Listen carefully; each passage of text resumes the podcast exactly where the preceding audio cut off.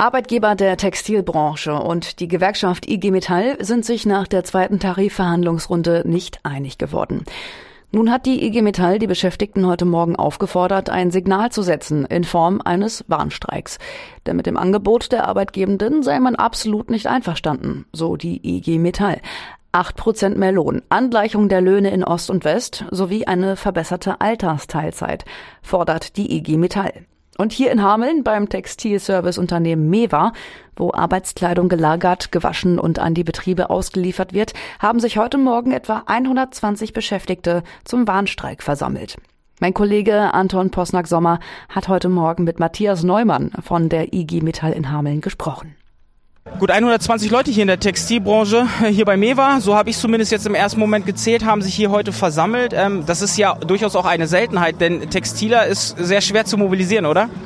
Na, die Mobilisation haben Sie heute gesehen, sind, äh, ist bravourös gewesen. Die Kollegen sind wirklich scharf wie verrückt, um ihre Forderung nach 8 Prozent, einer vernünftigen Altersteilzeit, der Anbindung von Ost und West und mindestens 300 Euro auch Nachdruck zu verleihen. Und normalerweise einigt man sich in Verhandlungen. Das war bisher nicht möglich. Am Montag ist die dritte Verhandlung in Leipzig und da versucht man jetzt natürlich auch das ein bisschen auf die Waagschale zu werfen, dass die Kollegen im Betrieb diese Forderung auch unterstützen.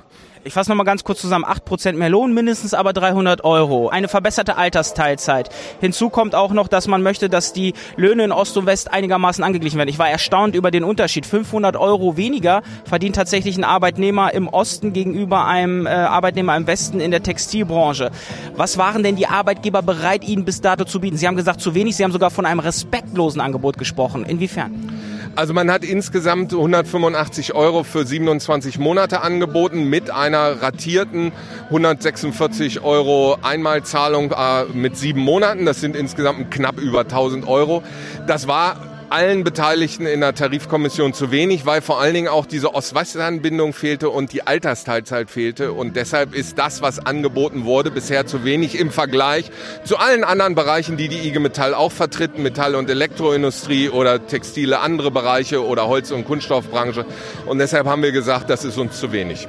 Was erwarten Sie jetzt von den Arbeitgebern? Was muss jetzt deutlich besser werden? Ich habe eben gerade aus Ihren Ausführungen ein bisschen herausgehört, das größte oder die, die größten Erwartungen haben Sie vor allem aber auch in dem Bereich ähm, Ost-West-Angleichung und vor allem auch bei der Altersteilzeit. Ähm, welche Punkte sind Ihnen besonders wichtig?